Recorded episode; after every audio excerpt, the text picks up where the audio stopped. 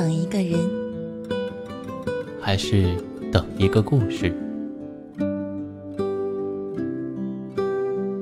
这里是，这里是，这里是，这里是暖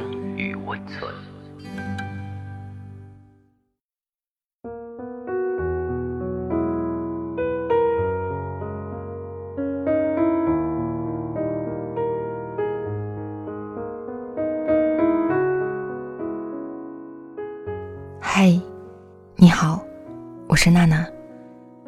听一首歌，讲一个故事。你在哪里？我在陪你。那天傍晚，他最后关上了灯，屋子里已经暗下来。透过隐约的亮光，整个屋子还是那么温馨、清爽、干净、整洁。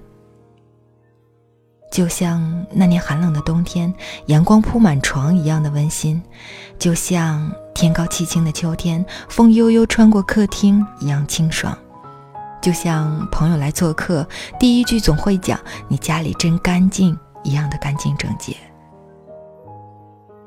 这间屋子像一部老电影，回放着曾经的清晨与日暮，回放着笑与泪，惊喜和感动。是他自己亲自关上的门，前一秒还很平静，当门真正掩住屋内的场景，咣的一声，瞬间，泪如雨下。他仰起头，据说这样眼泪就不会掉下来。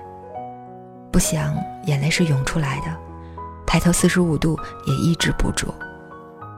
只是那关门的一瞬间，好像被掏空了。以后的以后，这里。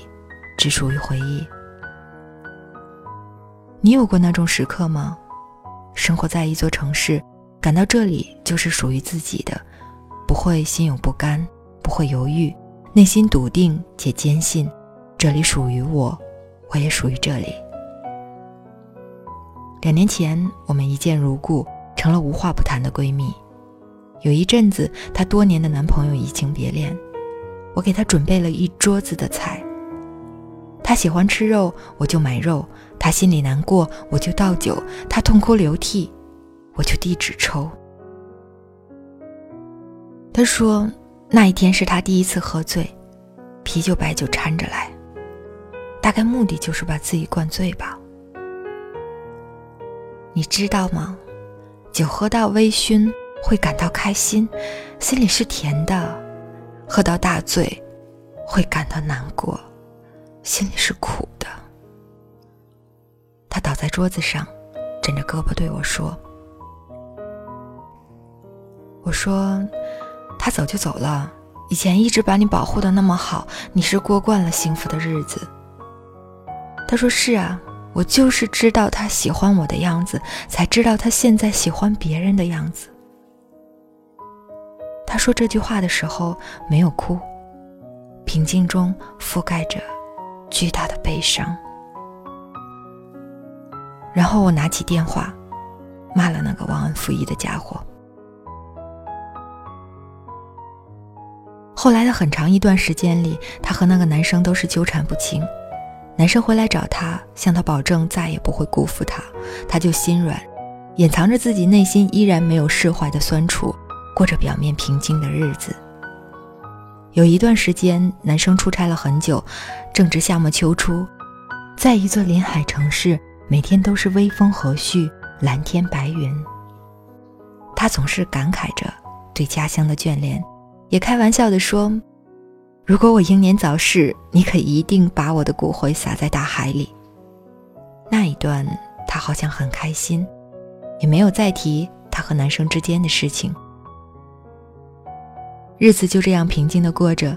突然有一天，他微信说：“我辞职了。”我问为什么，他说要回去那个男生的家乡，结婚。我笑他：“你总是给我惊喜，或者说惊吓。”临别前，我带他到一家很好吃的烤肉店，就着初秋微凉的夜和凶猛的蚊子，把酒言欢。道离别，他依然点了很多他爱吃的肉，我点了特色的炒方便面，顺带叫了几瓶啤酒。他说他不喝冰镇啤酒，太凉，而我就好这一口。可是到最后，他把我的冰啤也喝了。当他脸上泛起微红，笑着说：“好喜欢这座城市，不想走。”我没头没脑的顺着街：“喜欢一座城，爱上一个人。”他嘿嘿的傻笑，说：“爱谁？除了你。”所有的人都劝我跟他去结婚，说这才是众望所归。我也劝他：“走吧，走吧，曾经聊到的以后。”都没有了，你这个叛徒，他就哭了。他说：“是啊，我是个叛徒，我不仅背叛了你，也背叛了自己。”说完，长长的叹了一口气，好久好久，不再讲话。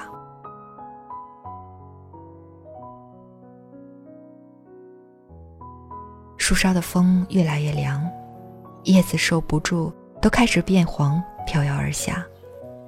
天也不总是晴朗的了，开始进入秋末冬初的雾霾天。我依然像往常一样，用衣服包裹暖和，忙碌着。也不知道是哪一天，他就真的走了。我没有问，他没有说。后来的后来，他突然打电话给我，说。一个人逛商场的时候，听到商场里放的音乐，情绪就绷不住了，好想回到从前。在电话里，他哭得像个委屈的孩子。他说：“我曾经回去过，回到以前的房子，走以前的路，远远的看着十字路口霓虹闪烁，看着对面的楼，灯亮了又熄了，一切如故。”但是，除了自己又回到了原地，其他的都回不去了。时过境迁，物是人非。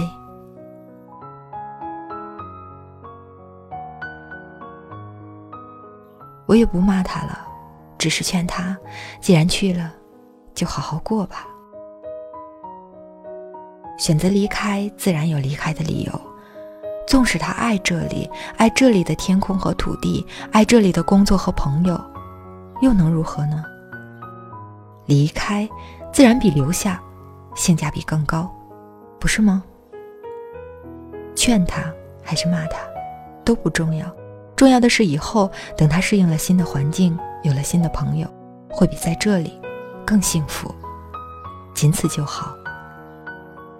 物理上有一种定律叫惯性。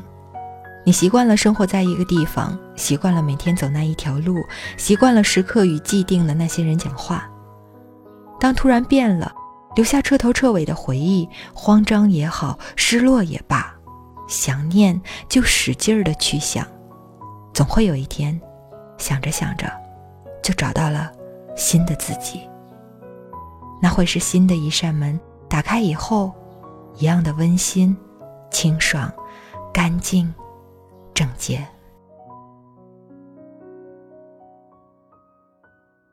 今天的分享已经接近尾声，喜欢我们的节目，喜欢娜娜的声音，可以分享到微信朋友圈。下周五不见不散。破坏了苍穹，还有什么能永远年轻？留在时间线上音乐的伤痛，因你不经意间。的放纵。地球拥抱着你，沉默的转